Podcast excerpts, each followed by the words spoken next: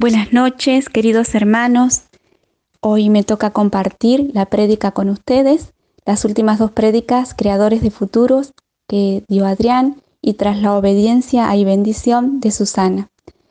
Y como siempre sucede, eh, muchas veces cuando preparamos las prédicas, lo que compartimos es lo que el Señor nos ha dicho primeramente a nosotros. Yo soy María Eva de Paraná, del tercer día, y creo que el Señor dispuso que hoy hablara sobre estas dos prédicas porque primero me está hablando fuertemente a mí.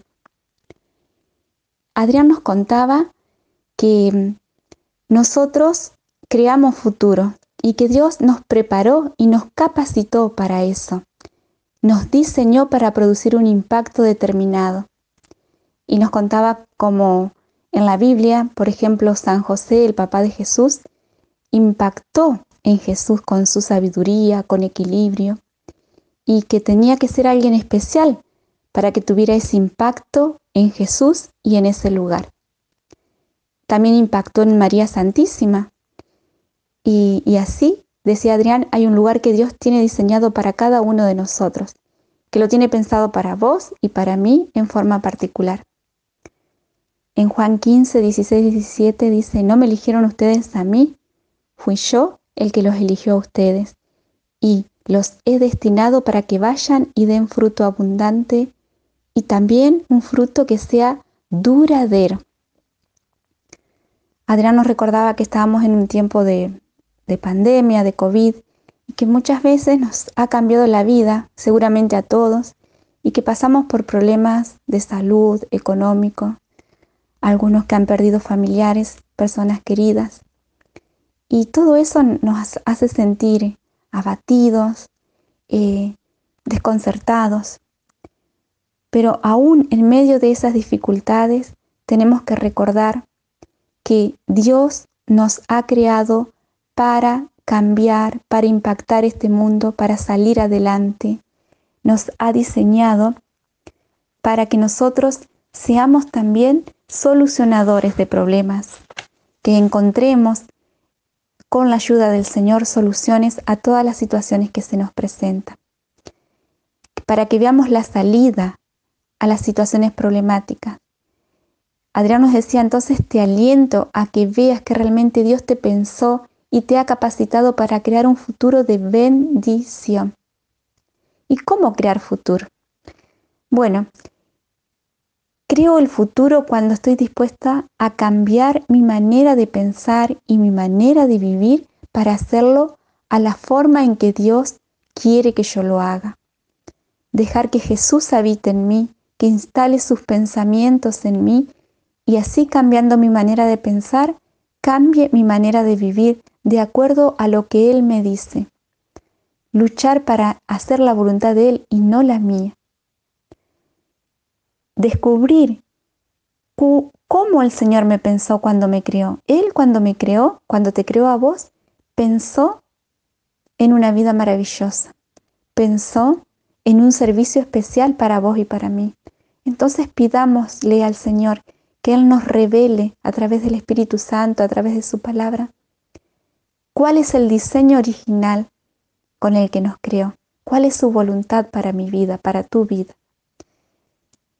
Muchas veces eh, vemos hermanos que están en situaciones difíciles, de tristeza, y que justamente en esa dificultad es que dijeron, basta, yo no quiero más vivir así.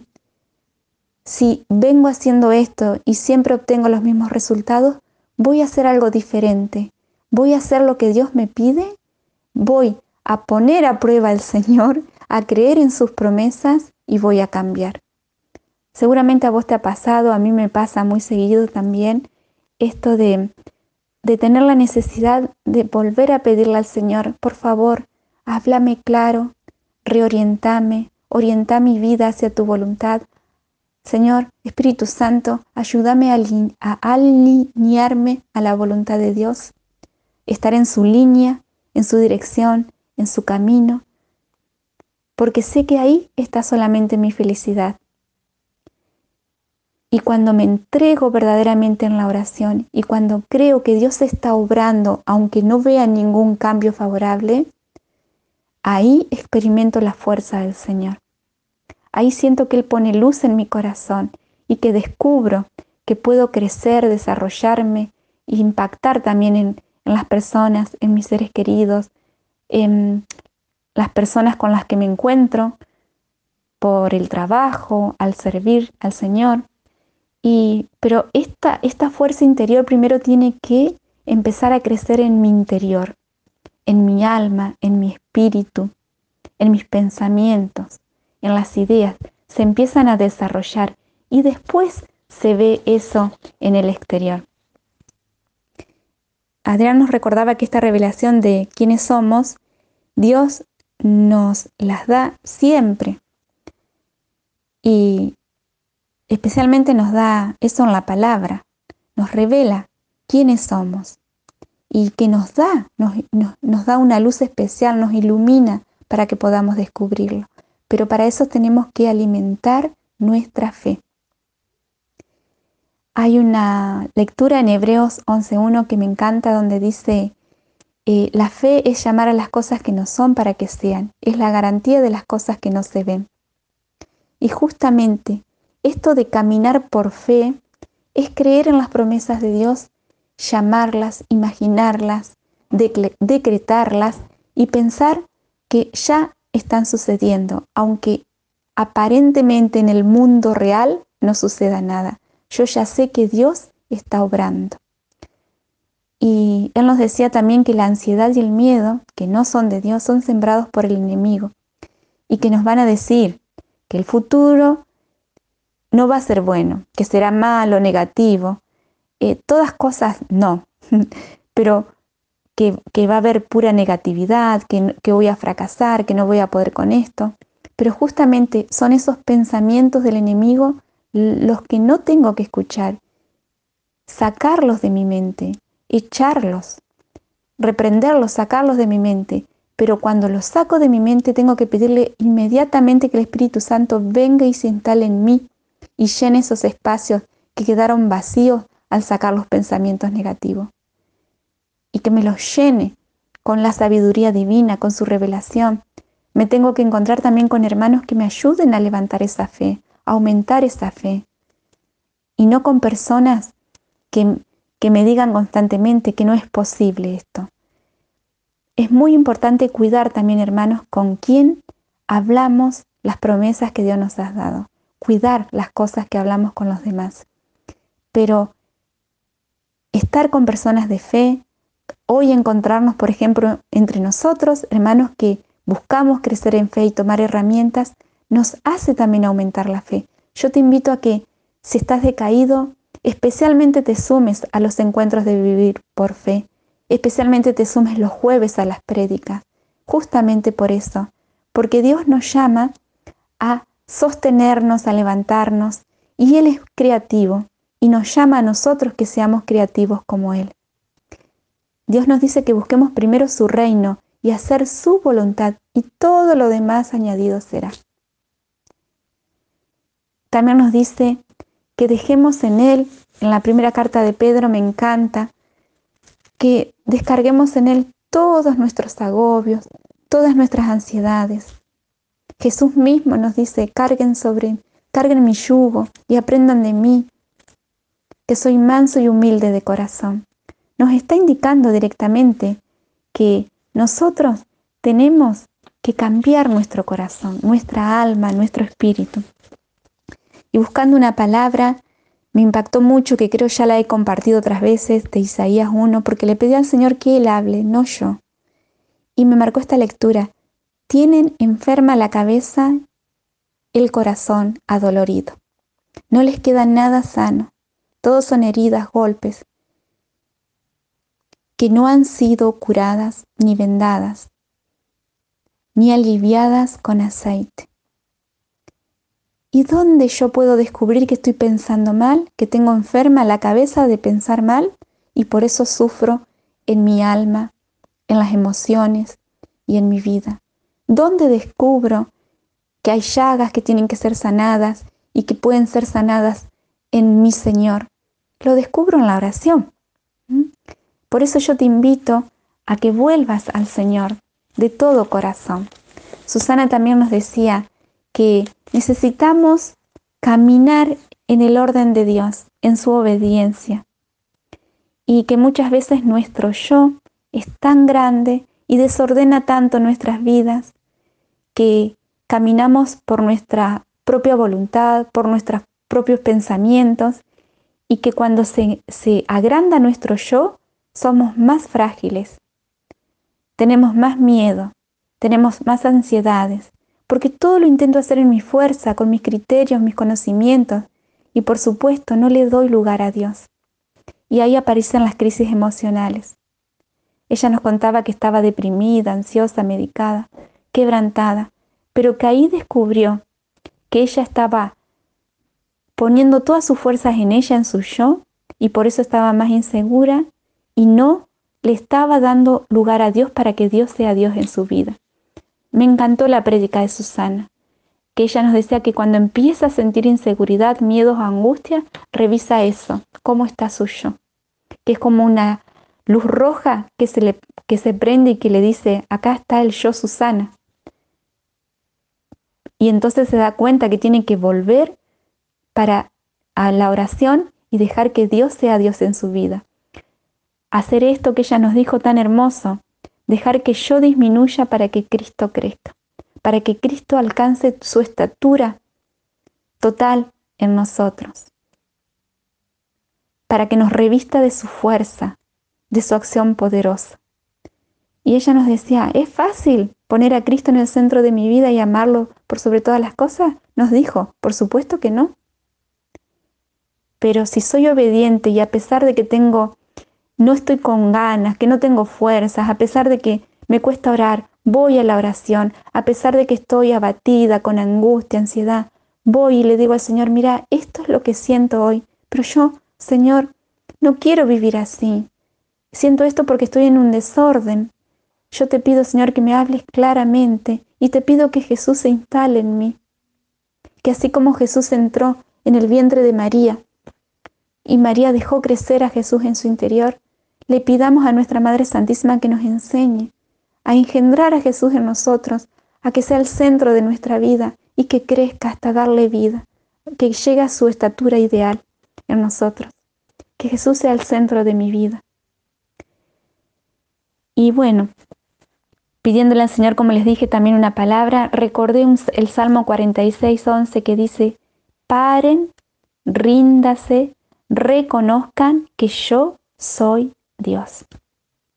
Y muchas veces estamos tan desordenados, atareados, llenos de mensajes, de información, de tantas noticias negativas, de, tan, de escuchar a otras personas que todos son noticias trágicas, son pensamientos llenos de queja, palabras llenas de prejuicio hacia los demás. Y muchas veces yo también me engancho en eso. Y cuando me doy cuenta que estuve charlando algo con una persona y que después salí peor, me doy cuenta que ahí no estuvo Dios, no fue el centro, sino que fueron las emociones, que fueron la crítica, la queja y por supuesto ahí no me rendí ante el Señor, sino que me llené de información que no me llenaba de Dios.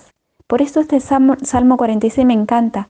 Paren, ríndanse, reconozcan que yo soy Dios. Entonces cuando estoy en una situación difícil, angustiosa, con ansiedad, con miedos, o en una situación difícil, ¿cuántos han perdido seres queridos en estos días? ¿Qué me dice el Señor? Para, para, en este mar de emociones, de situaciones, de circunstancias, para, rendite y reconoce que yo soy Dios, que yo tengo el control de esto, que yo estoy al control, que estoy obrando aunque no lo veas. Y es hermoso poder vivirlo así. Yo te invito a que vos también hagas eso durante esta semana que te tomes tiempo para estar con el Señor. También para descansar, como nos decía Susana, tiempo para hacer cosas con la familia, para distraernos, para leer un libro que me edifique, para marcar la palabra y para declararla. Un tiempo en el orden de Dios. Levántate temprano a la mañana y antes de ir a trabajar dedicale el tiempo a Dios. Porque muchas veces empezamos el día atropellando y por supuesto si no estuvimos con el Señor, si no le pedimos a Él que nos cubra con su preciosa sangre, cubrimos nuestra familia, las personas con las que nos vamos a encontrar, nuestros trabajos, por dónde vamos a andar, lo que vamos a decir. Y después le pedimos al Señor que Él nos hable. Nos ponemos toda la armadura de Efesios 6:10. Tenemos que hacer todo eso. Le pedimos perdón al Señor porque hemos errado el día anterior, porque nos hemos confundido, nos llenamos de ansiedades, de miedo, pedirle perdón. Y ahí empiezo a alabarlo, a adorarlo, a piropearlo. A mí me ayuda muchísimo decirle cosas preciosas al Señor, decir todo lo hermoso que Él es para mí. Entonces ahí, después de todo eso, paro, hago silencio, le digo al Señor, me rindo ante ti y reconozco que vos sos Dios. Dejar que Dios sea Dios en mi vida. Otra palabra que me ha dado el Señor, que también te, invito a que la busques, es en el profeta Jeremías, donde dice, yo soy el Señor, el Dios de todo ser viviente. ¿Hay algo imposible para mí? Yo los conduciré de nuevo a este lugar y haré que vivan seguros en él serán mi pueblo y yo seré su Dios. Haré que solo piensen y solo se comporten de modo que ya siempre me rindan culto para su bien y el de todos sus habitantes. Qué hermoso, porque el Señor nos dice, cuando vos te rendís a mí, cuando vos me alabás, cuando vos dejas que yo sea Dios en tu vida, todo sucederá para tu bien estableceré con ellos una alianza eterna. No dejaré de favorecerlos, no cesaré de favorecerlos, y les daré un corazón, un corazón fiel, para que no vuelvan a alejarse de mí. Eso te pedimos hoy, Señor, que renueves tu alianza con nosotros, que no ceses de favorecernos y que cambies mi corazón, me hagas, me des un corazón, un espíritu, un alma fiel, obediente a tu santa voluntad, para que no me aleje de vos, para que siempre te centre a vos como el Dios de mi vida. Dice también el Señor en Jeremías, mi alegría consistirá en hacerles el bien y los plantaré permanentemente en esta tierra, con todo mi corazón y con toda mi alma. Señor, dame tu alegría, yo sé que muchas veces pierdo la alegría porque estoy centrada en mí misma, en lo que me pasa, en lo que pienso, en mis emociones, en mis síntomas. Y no estoy centrada en declarar que vos sos mi Señor que sos el Todopoderoso. El Señor nos da muchas promesas. Yo te invito a que busques la palabra y que marques sus promesas y te las escriba. Llámame y te responderé, dice Él. Te mostraré cosas grandes y ocultas que tú no conoces. Yo haré que, cicatrices tu herida, te curaré, te sanaré, te colmaré de paz y de fidelidad. Cambiaré tu suerte y los restableceré, los purificaré de todos los pecados cometidos, los perdonaré de sus rebeldías. Y vos serás un motivo de alegría, de alabanza y de gloria ante todas las naciones de la tierra. ¿Qué quiere decir? Que como Dios me va, me está levantando y me, me va a levantar, me está restaurando y me va a seguir restaurando a medida que Él crezca en mi interior, voy a ser yo un motivo de alegría para el Señor. Y las demás personas van a alabar al Señor por lo que ven en mí, por los cambios. Especialmente mi familia, mis amigos, las personas con quienes me encuentro. Cuando dice, pues cuando se enteren, todas las naciones, todas las personas quedarán asombradas a causa del bien y la prosperidad que te voy a conceder. Eso le pedimos al Señor. También una promesa hermosa. Dice el Señor, se volverán escuchar cantos, canciones de alegría y júbilo. Qué hermoso. Yo voy a cambiar la suerte de esta tierra. Yo voy a cambiar la suerte de, de esta mi servidora que me pone como centro en mi vida. Yo voy a cambiar tu suerte, María Eva. Yo voy a cambiar tu suerte y pone tu nombre ahí. Eso te dice el Señor. Y volverás a ser como al principio, dice el Señor, como yo te pensé al momento de crearte. Te invito ahora a que hagamos juntos al Señor esta oración que Susana dijo al terminar su prédica. Espíritu Santo, danos la gracia de poner a Jesús, al Señor, en el centro de nuestras vidas y que en cada área sea el Dios de lo que pensamos, sentimos y hacemos. Que te podamos amar con todo nuestro ser, porque sabemos que desde ahí somos nuevas criaturas, pensando como vos pensás y estando en el lugar justo de nuestra vida que comienza a ser totalmente transformada, transformada por Dios. Hoy te permito, Señor, que vos seas Dios en mi vida. Amén.